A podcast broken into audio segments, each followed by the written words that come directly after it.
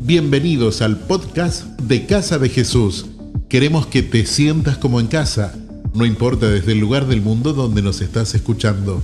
Sabemos que este mensaje va a transformar tu vida. Ponte cómodo y disfruta de la siguiente reflexión. Nos vamos a compartir hoy la palabra. Mi nombre es Saúl, para los que no me conocen, y es un privilegio para mí poder compartir la palabra, pero más que nada eh, compartir este día con ustedes, porque lo que dijo Raúl con respecto a la luz eh, es interesante. Eh, el pastor Ramón recién me decía, no importa que no haya luz, nosotros somos luz, ¿o no? Somos luz, somos luminares en el mundo, ¿verdad? Y hoy vamos a hablar acerca eh, de, las, de la serie que estamos tratando este mes, que se llama El Servicio. ¿Cómo se llama? El Servicio, servir a Dios. en distintos domingos hemos tenido eh, distintas prédicas acerca del servicio y me gustaría hacer un pequeño repaso, porque en la primera prédica que nos compartió el pastor Raúl hablaba acerca, eh, se llamaba, eh, entre ustedes no, no debe ser así. Hablaba acerca de que, los discípulos, los discípulos fueron al Señor, fueron al Señor en el último tiempo. Ya se aproximaba el, tiempo de, de que Jesús tenía que ir al cielo y los discípulos pequeños muchachos, le dijeron, le dijeron una, una, petición, le hicieron al Señor. Querían saber si cuando Él llegara arriba al cielo en su gloria, podía estar uno a la derecha y uno a la izquierda. Entonces el Señor le dijo, entre ustedes no tiene que, no tiene que ser así. El que quiera ser el primero, primero tiene que ser siervos de todos. Entonces em, le pidieron estar uno a la derecha y uno a la izquierda. ¿Qué significaba esto? Que los apóstoles eran personas comunes y corrientes. Ellos estuvieron tres años eh, al lado del Señor. Y había cosas evidentemente, evidentemente que ellos no entendían. Que luego, que cuando vino el Espíritu Santo, luego el, Consolador, ellos entendieron muchas cosas y se acordaban de muchas cosas que el Señor les había dicho. El Espíritu Santo les traía la memoria todas las cosas que Jesús les había enseñado.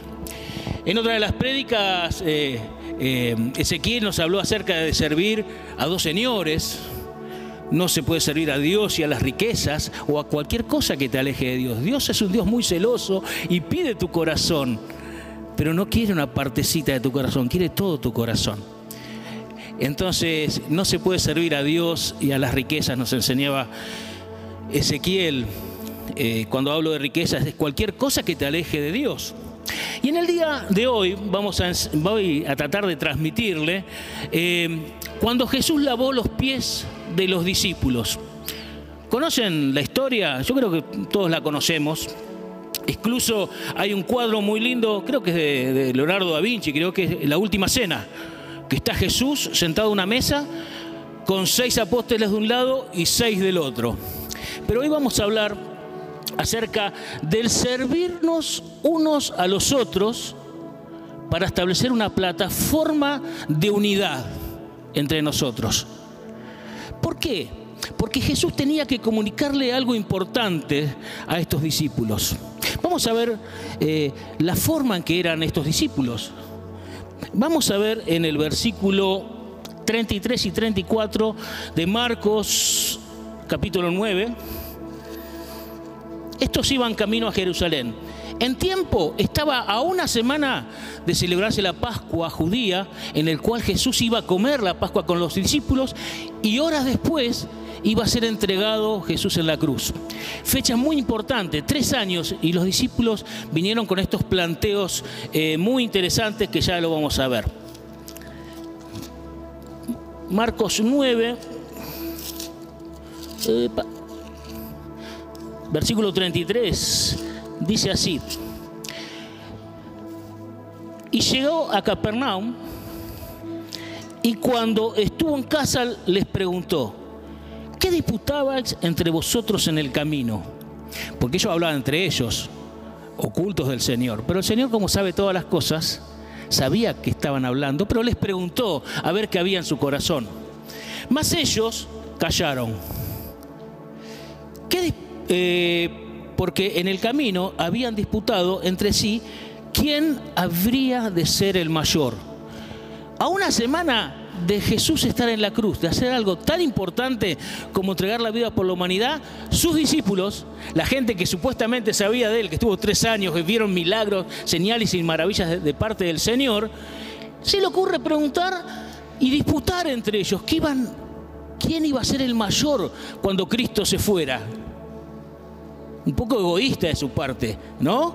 Entonces dice, eh, el Señor les dice que el que quiere ser el mayor entre ustedes ha de ser el último. Ha de ser el último.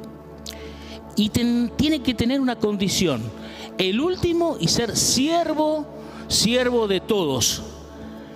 En Lucas 9:46, la misma versión del mismo hecho, dice que ellos entraron en discusión los discípulos. Imagínense, Jesús a escasamente una semana y pico de, de, ser sacrificado en la cruz, entregar su vida por la humanidad, estos entraron en discusión por cosas que no tenían nada que ver. También dice que esa misma semana, cuando Jesús fue ungido con un costoso perfume, salía mucho dinero por María, los discípulos se quejaron se quejaron porque era mucha guita, era como derramar, no sé, un perfume caro. Yo no sé nada, pero ¿cuál es el perfume más caro? Patrick, vos que, vos que sabés. Eh, a ver, eh, un perfume caro. ¿Quién sabe de perfume de acá? Un importado, un Herrera, Carolina Herrera. Es como si tuviera un Carolina Herrera así de medio litro y se lo tirara así al Señor Jesús sobre los pies y sobre eso sobre sus cabellos. Entonces dice que los discípulos estaban, entre ellos estaban diciendo, pero esta está, loca esta mujer, ¿cómo va a derramar tanto, tanta guita? Dice la Biblia que era 300 denarios salía, una fortuna. Eh, dice, y algunos dice que, que se quejaron. Algunos, no dice quién, algunos entre los discípulos se quejaron porque era mucha plata derramada. Y otros decía que muchos discípulos se enojaron. Se enojaron porque supuestamente María derramó ese perfume sobre los pies y los cabellos del Señor. Y Juan 12, versículo 6 es más específico, dice que Judas Iscariote se enojó, pero no porque le importara el, perfume o, darle la plata esa a los pobres, como era la, el motivo por lo cual se quejaban. Porque Judas era ladrón y de la bolsa sacaba plata. Por eso vio que sus ganancias se veían disminuidas. Ahora nosotros vemos que estos discípulos del Señor eran inconstantes, eran rebeldes, contradictorios, casi infantiles, digamos así. Y eran tipos que estaban caminando con el Señor día y noche durante tres años. Y creo que yo tuvo que ser doloroso para el Señor ver a estos discípulos que después de tres años de haberle enseñado y mostrar, mostrar el poder y las maravillas de Dios, que salgan con estos cuestionamientos a una semana del cumplimiento de los tiempos. Eh, y el Señor habrá visto que estaban llenos de ambiciones mundanas, llenos de orgullo. Pero muchas veces nosotros nos reímos de estas cosas, ¿no? No, no uno como creyente, cuando Pedro lo negó tres veces, sí, porque yo decía, este Pedro, este Pedro, este, eh, no sé, eh, eh, que, que, no cree, que este Judas, no sé, estos discípulos que hablan pavadas, y nos ponemos siempre en un plano alto, ¿verdad? Sobre una plataforma de, de orgullo, decimos esto, pero yo quiero plantearles hoy a la mañana que no somos tan distintos de estas personas. Nosotros lo vemos con un aire de superioridad moral, pero muchas veces nosotros estamos ante estos mismos cuestionamientos. Y como los discípulos, muchos murmuraban, pero había uno siempre que hablaba. Era como el chavo, ¿se acuerdan? Que estaban todos hablando en la clase y todos se callaban y el chavo decía así porque el maestro Girafales y quedaba, ¿viste ahí? O ese era Pedro, que hablaba siempre y todos, claro, todos zorros que se callaban la boca, discutían entre sí, pero Pedro metía la pata. Pedro fue el que lo negó tres veces. Pedro fue eh, cuando Jesús le dijo que tenía que morir en la cruz, dijo, lo abrazó y dice así muy cancheramente, no, Señor, vos tenés que morir. Apártate de mí, Satanás, le dijo el Señor. Y siempre metía la pata, Pedro, pobre, en la barca. Caminó sobre las aguas y cuando se empezó a tener miedo se empezó a hundir y Señor, Señor, sálvame. Nosotros nos reímos muchas veces nosotros como eh, creyentes del siglo XXI, que ya la tenemos toda clara, pero no somos tan diferentes en el fondo no somos tan diferentes. Jesús tuvo que enseñarles algo a estos discípulos. Y creo que estos últimos días el Señor me ha enseñado algo.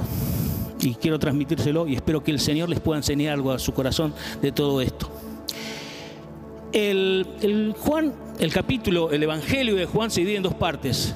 Los 12 primeros capítulos hablan acerca, se llama el libro de las señales, eh, donde Jesús es presentado como la revelación de la gloria del Señor. Y del capítulo 12 hasta el final, hasta el 21, se divide en tres partes. La primera parte del 12, del 13 al 17, habla acerca de los eventos de la última cena. Y la última cena, en el capítulo 17 de Juan, versículo 21, vemos uno de los relatos más hermosos cuando Jesús ora por sus discípulos, ora por esta gente, pero no ora solamente por ellos, sino por los que habrían de creer, o sea que ora por nosotros el Señor. Pasando de lado todas las imperfecciones de estos discípulos, Él ora con amor y un profundo amor por, por sus muchachos. En el 21 dice así, dice el Señor, dice, Juan, perdón, soy de Lucas. Esto iría un poquito más rápido, se abría luz, ¿no? Pero sepan tener un poquito de paciencia. 17, 21 dice 20. Más os ruego solamente, no ruego solamente por esto, sino por los que han de creer en mí por la palabra de ellos, para que todos sean uno, como tú, oh Padre, en mí y yo en ti, también ellos sean uno en nosotros, para que el mundo crea que tú me enviaste. Acá hay una gran verdad. Para que el mundo crea que Jesús vino por voluntad de Dios, el Señor Jesús estaba orando por esos muchachos que no entendían mucho todavía, pero oraba para la unidad de ellos, que estén juntos, que estén juntos, que la unidad sea defendida a rajatabla. Y esa fue la oración del Señor. Vamos a profundizar ahora en, dos, eh, o tres puntitos el preludio, lo que pasó antes de esta oración. La Santa Cena o la Cena del Señor abarca tres capítulos, 13, 14, 15, 16 y 17, un poquito más, un poquito más de tres, capítulos, cinco capítulos, donde habla de los acontecimientos de la última cena. En la oración final Jesús ora por la unidad, pero antes de eso el, Señor tuvo que establecer una, base para que los discípulos sean unidos. Vamos a ver ahora, eh, vamos a rebobinar un poquitito la historia y vamos a llegar al aposento alto. Era víspera, vísperas de eh, la Pascua, o la Pascua judía. Entonces ellos estaban en un aposento y ellos iban a compartir la última cena con el Señor. Dice, Jesús en pocas horas iría a la presencia del Padre y si no les dejaba a estos orgullosos discípulos instrucciones o una clave para mantener el equipo unido, este movimiento iba a desaparecer. Fíjense qué importante es la unidad y el servicio en pos de la unidad. Pero acá hay algo que, quiero recalcar en esta historia. Jesús no hizo, no, no es que habló algo importante, hizo algo importante. Las acciones valen más que mil palabras. Y vamos a ver en esta historia qué es lo que pasó en ese aposento, en esa noche, en esa cena que fue la última, horas antes, horas antes a que el Señor Jesús sea entregado o se haya entregado. Y vamos a leer el texto central. Juan 13, capítulo 13, versículo 1. Y acá no veo, no veo mucho, así que me voy a acercar un poco la Biblia a mis anteojos. 13.1. Antes de la fiesta de la Pascua, sabiendo Jesús que su hora había llegado para que pasase de este mundo al Padre, como había amado a los suyos que estaban en el mundo, los amó hasta el fin. Y cuando cenaban, como el diablo ya había puesto en el corazón de Judas Iscariote, hijo de Simón, que le entregase, sabiendo Jesús que el Padre le había dado todas las cosas en las manos y que había salido de Dios y a Dios iba, se levantó de la cena, se quitó su manto y tomando una toalla se la ciñó. Luego puso agua en el lebrillo y comenzó a lavar los pies de los discípulos y a enjuagarlos con la toalla con que estaba cenido. Entonces vino a Simón Pedro y Pedro le dijo, Señor, ¿tú me lavas los pies a mí? Respondió Jesús y le dijo, lo que yo hago, tú no lo comprendes ahora, mas lo entenderás después. Pedro le dijo, no me lavarás los pies, jamás, jamás me lo vas a lavar. Jesús le respondió, si no te lavaré, no tendrás parte conmigo. Le dijo Simón Pedro, Señor, no solo mis pies, sino también mis manos y la cabeza también. Y Jesús le dijo, el que está lavado no necesita sino lavarse los pies, pues está todo limpio. Y vosotros limpios estáis, aunque no todos. Y acá hay uno que bajó la cabeza. ¿Saben cuál fue, no? Porque sabía quién le iba a entregar. Por eso le dijo, no estáis limpios todos. Así que después que les hubo lavado los pies, tomó su manto, volvió a la mesa y les dijo, ¿sabéis lo que os es hecho? Lo que es, perdón, ¿sabéis lo que os he hecho? Ahí está.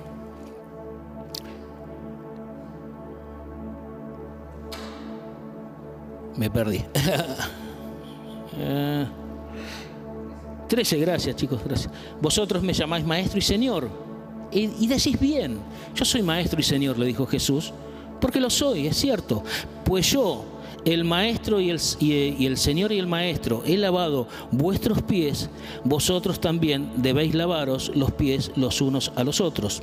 Porque ejemplos os he dado para que como yo os he hecho, vosotros también hagáis. Hasta acá. Yo voy a confiar en que más o menos todos conocemos la historia del lavamiento de los pies. Pero déjamela contarte desde esta óptica. El tiempo era el tiempo de la Pascua. Ellos iban a un aposento alto a hacer la última cena. Los muchachos, los doce, estaban... Vamos a comer, dijeron. Vamos a celebrar la Pascua con el Señor. Pero el Señor sabía los acontecimientos, lo que iba a pasar en unas horas.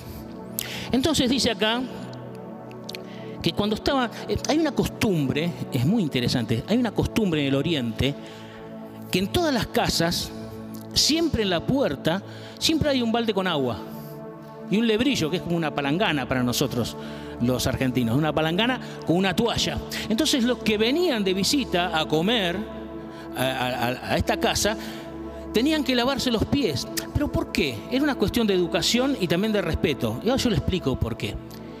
Las mesas en el oriente no eran como las que vemos hoy en día, no usaban sillas, eran mesas como mesas ratonas, chiquititas, bien al ras del piso. Y los comensales se sentaban en almohadones o cojines y siempre dejaban a la vista los pies. ¿Qué tendrá de raro? ¿Por qué había que lavarse? Porque antiguamente, en las regiones de Palestina, como en todas las regiones del mundo, salvo algunas ciudades importantes, no había calles asfaltadas. Y en esta época, por las temperaturas que había, toda la gente no andaba en zapatos cerrados como nosotros, andaban en sandalias y caminaban todo el día. Imagínense una jornada de camino. Los pies se llenaban de polvo, se llenaban de sudor, se llenaban de estiércol de animales, porque no había autos, había, todos andaban en carreta. Imagínense el olor que tendría, el olor que habría ahí. Entonces era indecoroso para una persona que iba a cenar a la casa de alguien no lavarse los pies. Pero ¿qué pasó esta noche en la última cena? Dice que comenzaron a cenar y ninguno de los doce discípulos, otro detalle, perdón, antes de seguir, en las casas ricas, ese trabajo de limpiar los pies muchas veces como, una, como una, un servicio, el dueño de la casa que tenía mucha plata llevaba al siervo más raso, más nuevito, el que no servía para nada, pero servía para lavar los pies, ese era el trabajo del siervo.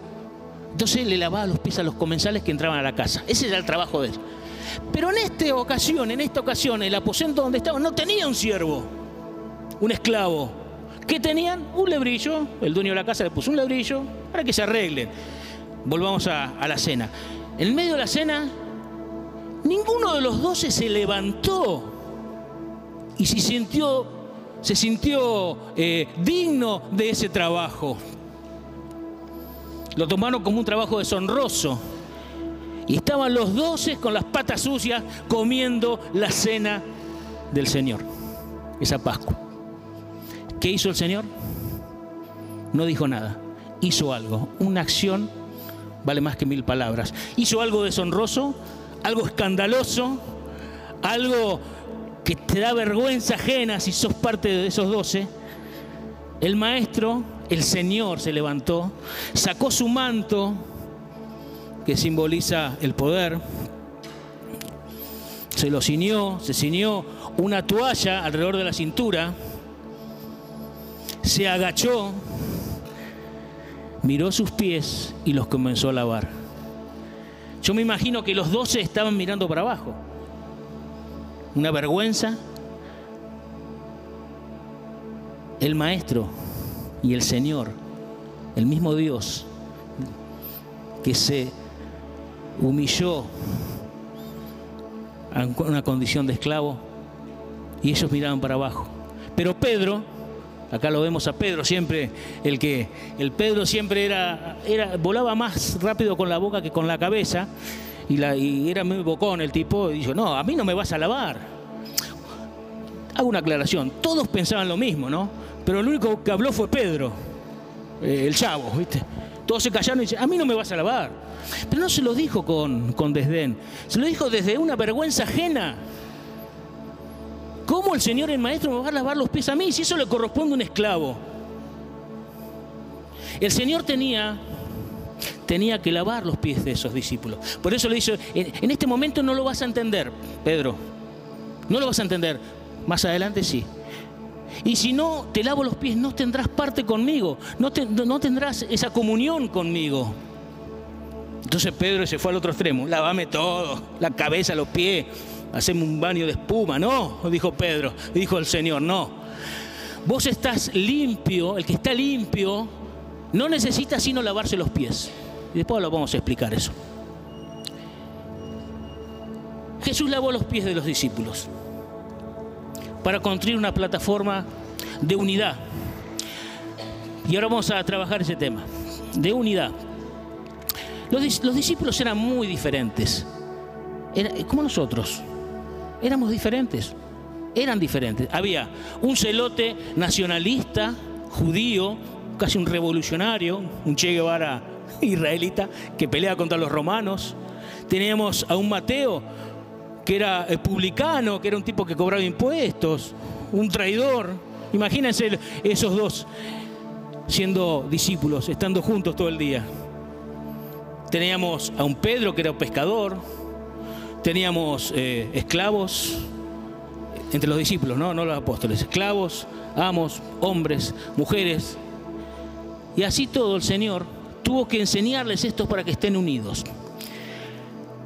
Y Dios usó esos tipos de personajes, personajillos, como dice Flanders.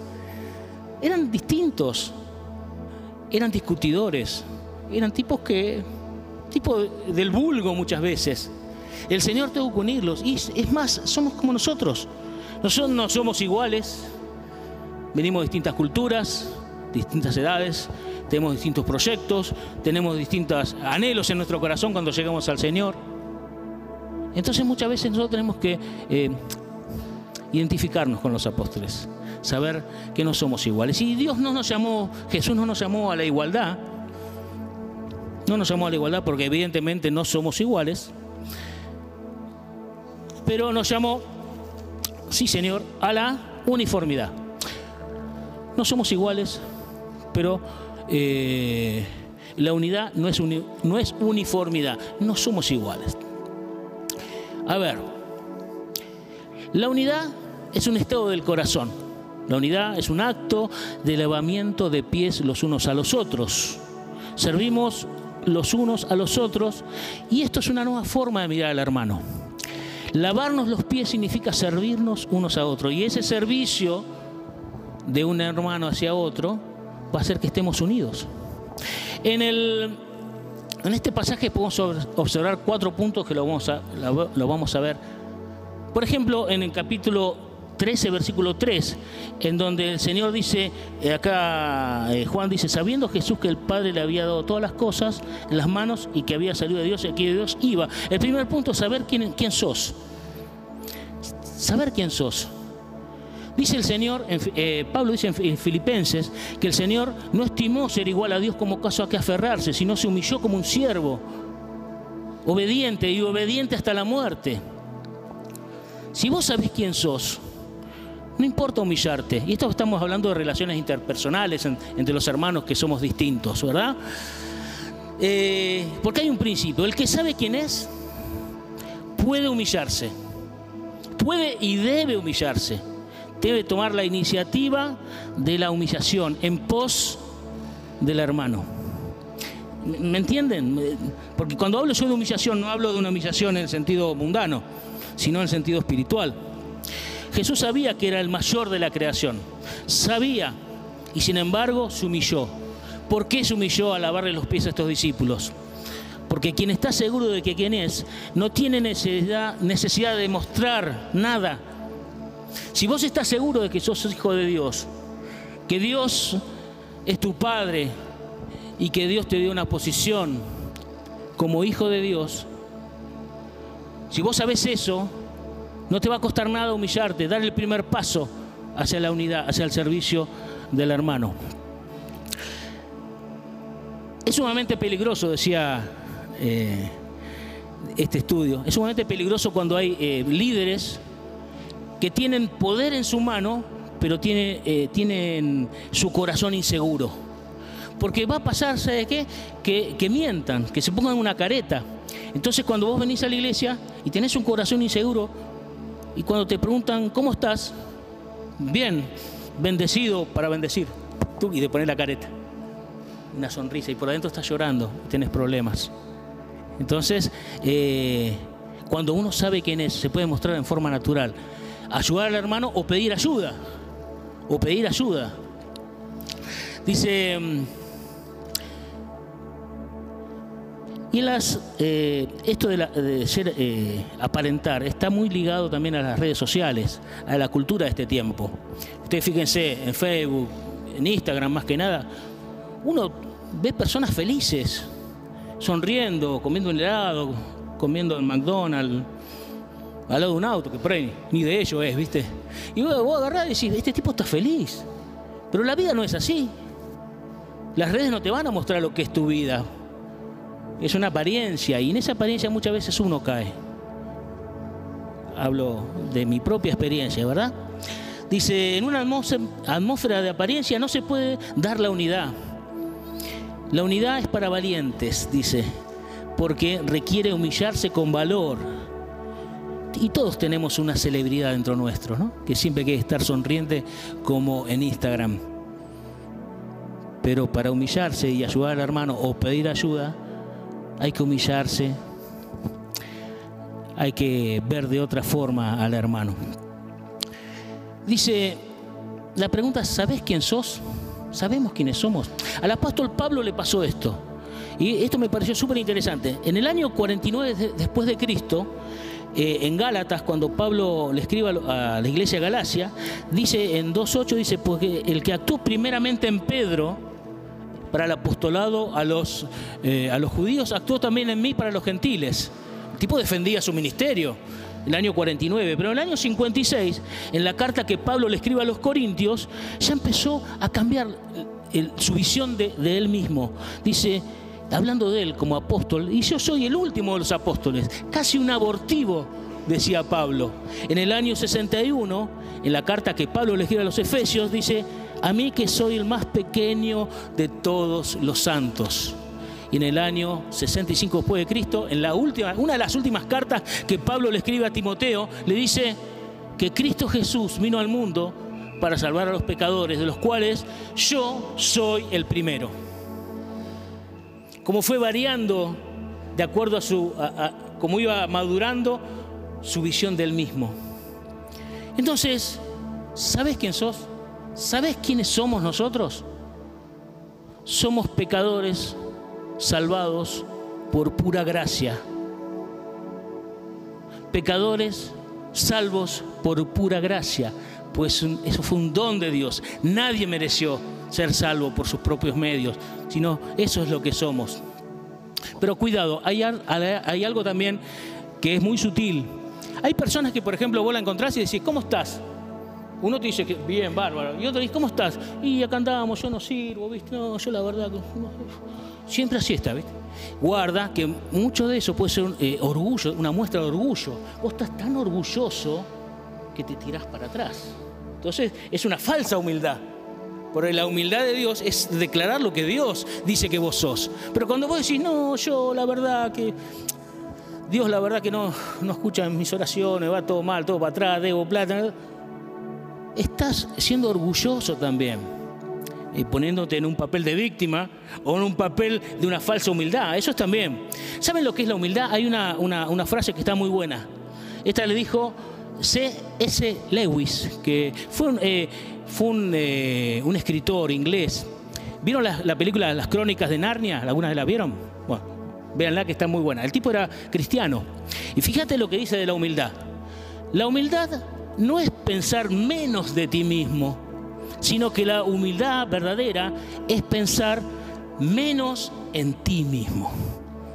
Parece un juego de palabras, ¿no? Pero la humildad no es hablar mal de vos, sino es pensar menos en vos y pensar más en el Señor y pensar más en tu prójimo. El otro punto que veo, uno es humillarse, ¿eh? saber quién, quién es, el otro es inclinarse. Son los movimientos que hizo Jesús.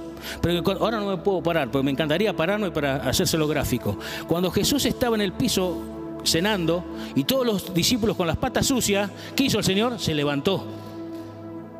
Pero sabía quién era Él. Por eso se pudo humillar. Y después el otro movimiento es, se inclinó frente a los otros en una muestra de humildad. Y esto, eh, esto derriba todo orgullo.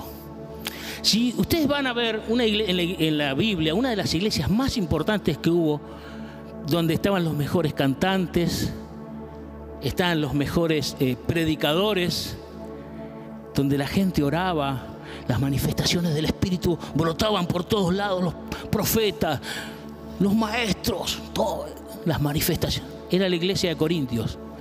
Pero ¿saben lo que hacían los hermanos de Corintios, los hermanitos de Corintios?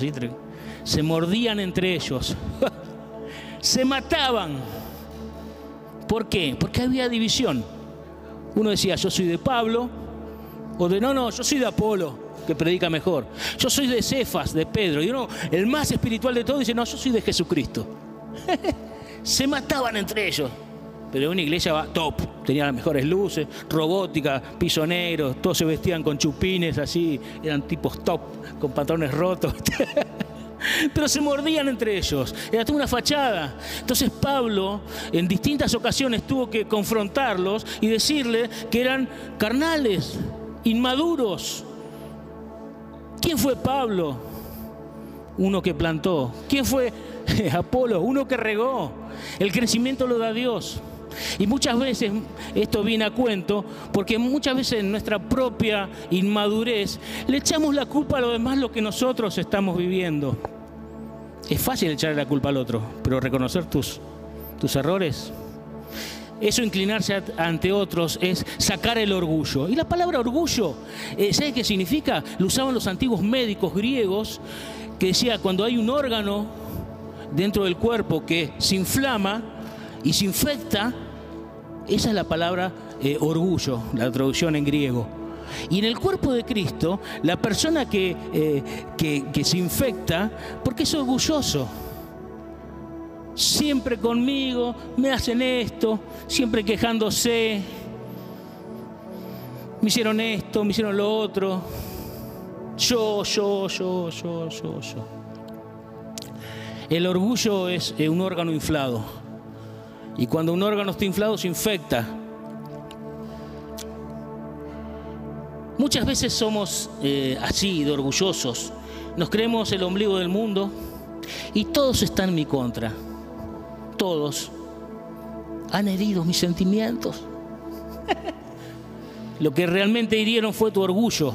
Y muchas veces, esto es lo que me gusta, muchas veces el Señor permite que te humilles.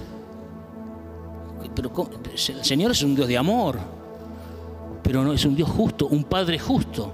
Cuando vos estás muy inflado, ¿sabes lo que hace el Señor?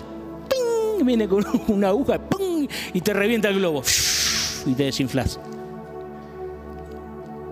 El Señor muchas veces nos dice, porque yo te quiero, te amo, porque yo quiero que vos crezcas en el cuerpo de Cristo, que seas un hombre que trabaje para mí. Vamos a ver muchas cosas juntos, pero tenés que humillarte. Si no, yo te voy a humillar.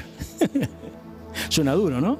Pero si uno como el otro día vi eh, la predica de la tarde del domingo estuvo genial, que nos habló David acerca del doulos, eh, acerca del, del siervo que sirve por amor. Y eso me encantó. Y muchas veces el que está sirviendo al Señor, uno se confunde, porque uno es inmaduro. Entonces Dios te pincha el globito. Y, y cae en el suelo. y después aprendes de ahí, ¿viste? Y aprendes. Bueno, sigamos. Eh, lo que realmente han herido es tu orgullo. La gente no tiene tiempo de conspirar contra ti. No te persigas. El apóstol Pablo le dijo al Señor muchas veces, Señor, sacame esta espina de costado que me está matando. Dicen que eran enfermedades, gente que los... ¿Y sabe qué le dijo el Señor? Bástate mi gracia, porque tu, mi poder se perfecciona en tu debilidad. Porque a Pablo se le había hecho, eh, revelado grandes cosas que nadie vio. Y para que no sea grande, el Señor le dijo, le permitió tener, tener una espina en su costado. Y él se quejó. Claro, ¿quién no se va a quejar? Y el Señor dijo, aguántatela, macho, aguántatela. Cuando vos sos humilde, si vos sos humilde, vas a ser exaltado. ¿Eh?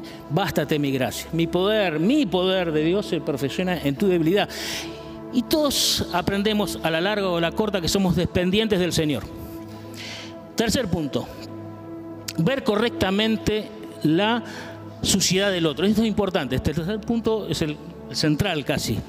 Muchas veces nosotros, el Señor se levantó, se humilló, se inclinó, vio la mugre en los pies de los discípulos, la vio, pero muchas veces nosotros vemos la mugre en los pies del hermano.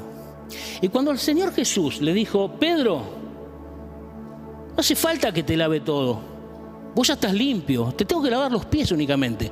A eso se refiere que nosotros somos salvos por la sangre de Cristo. Somos lavados en la sangre de Cristo. Somos limpios. Muchos no. O quizás sí. Iscariote no era. No estaba limpio entero. Pero los discípulos sí. ¿Y a qué se refiere con los pies sucios?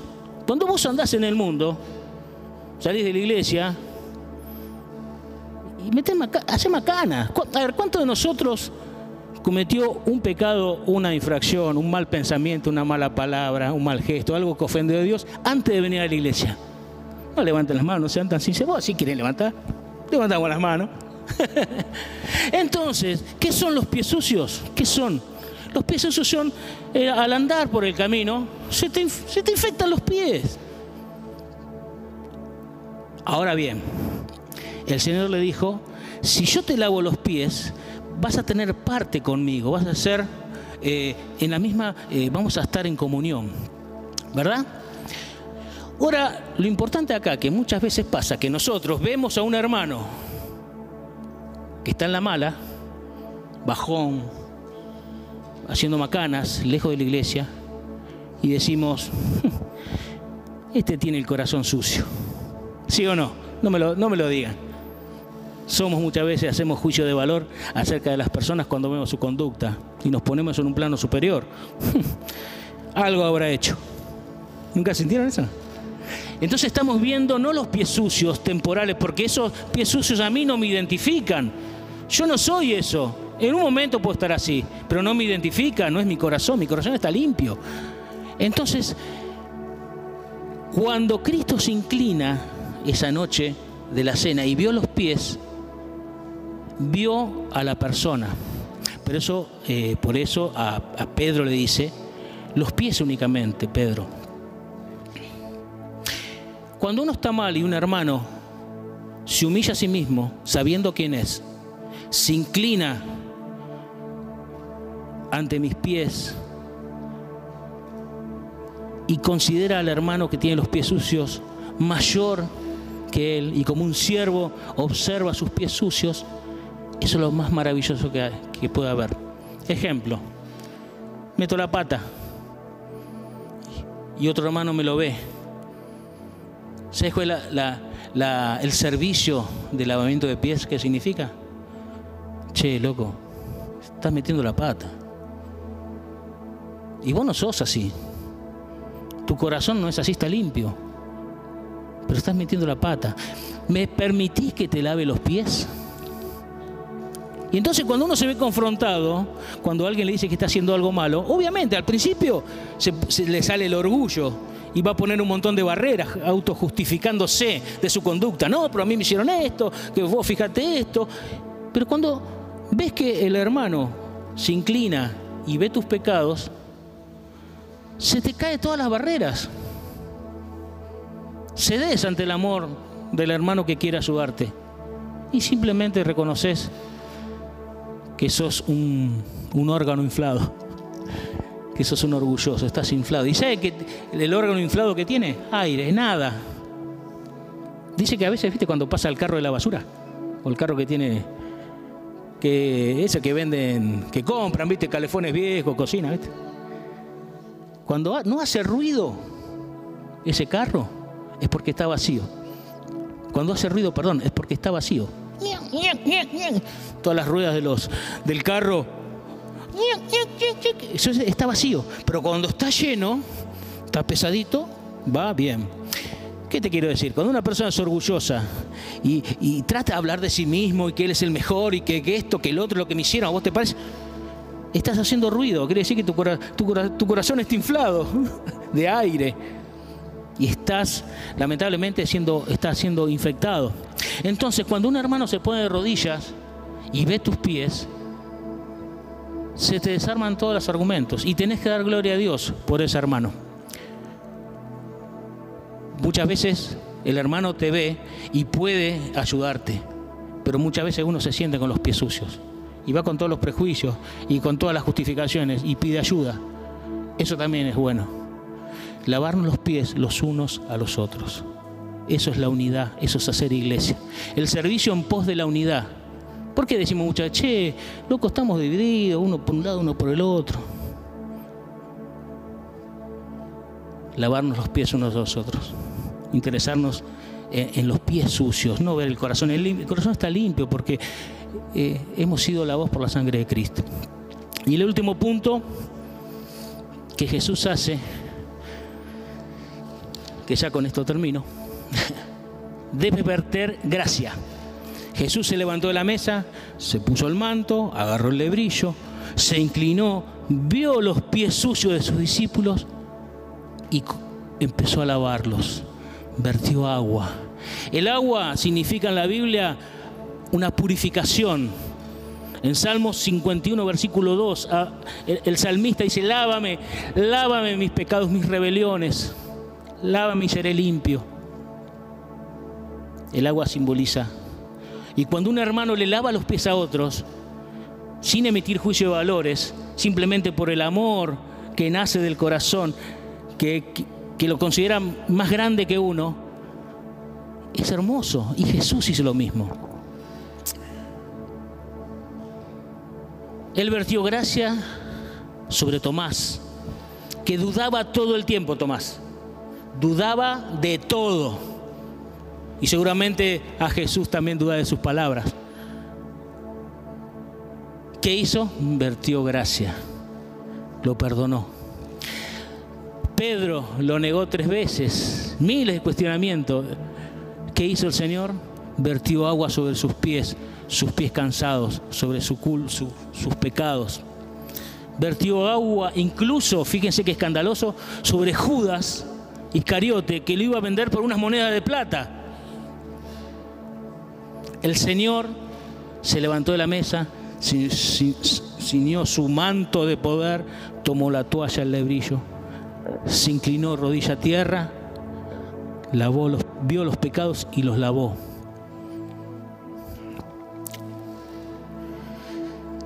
Seguramente el Señor pensó, yo sé que me vas a fallar. Y esto lo trasladamos al día de hoy. Cuando nosotros servimos al hermano, cuando está mal, cuando tiene los pies sucios, vemos sus pecados, no emitimos juicios sobre él y lavamos, y lavamos sus, eh, sus pecados diarios, eh, le estamos diciendo, yo te perdono antes que vos me falles. Y yo sé que me vas a fallar. ¿Y quién no falla acá? ¿Quién no falló alguna vez? ¿Quién no cayó alguna vez? ¿Quién no se ensució las patas hasta la rodilla? ¿Quién no se hundió en el agua y dijo, Señor, salvame, por favor? Y eso es el servir unos a otros en por de, la, de la unidad. Dice la palabra que el mundo nos va a conocer eh, cuando nos vea unidos. Y es muy importante la unidad, es muy importante cuidarnos los unos a los otros. Así que hermanos, esta mañana, perdón, que se me fue un poquito la, la hora, perdón. Eh, hermanos, eh, esta es la nueva iglesia que queremos, ver al hermano desde otra óptica, ver cómo lo hizo Jesús. Si te ensuciaste las patas, busca ayuda, busca ayuda, no te quedes solo. Siempre va a haber un hermano que se va a vestir de humildad, que se va a inclinar sin orgullo, te va a ver tus pecados sin emitir juicio y te va a alabar, va a verter gracia sobre vos. Así que en esta mañana te, te quiero bendecir y los quiero mucho. Gracias por habernos acompañado en esta enseñanza de Casa de Jesús. Esperamos que haya sido de mucha ayuda. Te invitamos a que lo compartas en tus redes sociales y que nos dejes tus comentarios. Para más información sobre nuestras actividades y para conocer más de nuestra iglesia, búscanos como arroba Casa de Jesús Paraíso. Antes de despedirnos, queremos declarar bendición sobre tu vida. Que el Señor te bendiga y te guarde, haga resplandecer su rostro sobre ti, que tenga de ti y de nosotros misericordia y que ponga en tu vida paz.